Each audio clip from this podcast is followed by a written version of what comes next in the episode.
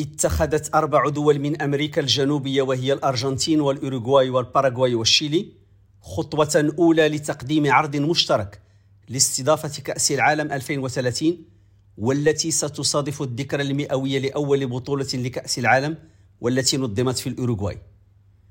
وأصدر مسؤول كرة القدم في أمريكا الجنوبية كونميبول ووزراء الرياضة في الدول الأربع إعلانا بهذا الخصوص سلطوا من خلاله الضوء على هذا الترشح المشترك والذي يحمل رمزية مرور قرن على أول منافسة من هذا النوع. وهكذا أعرب رئيس الاتحاد الأرجنتيني لكرة القدم كلاوديو تابيا عن ثقته في نجاح عرض الدول الأربع بعد فوز الأرجنتين بمونديال قطر. ومن جهته تحدث سيباستيان بوزا كاتب الدولة في الرياضة بالأوروغواي عن حلم استضافة كأس العالم مرة أخرى بعد قرن من المنافسة الأولى في بلاده.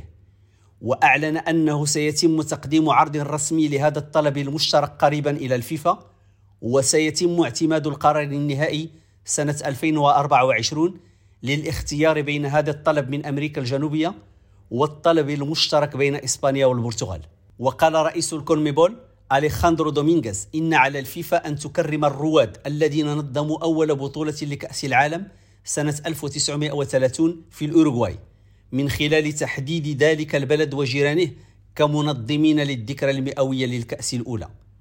وفي وقت سابق كان الرئيس الأرجنتيني ألبرتو فرنانديز قد أعلن عبر شبكات التواصل الاجتماعي أنه يود أن تنضم بوليفيا إلى الدول الأربع لتقديم ترشيح من خمس دول. رشيد ماموني ريم راديو بوينوس ايرس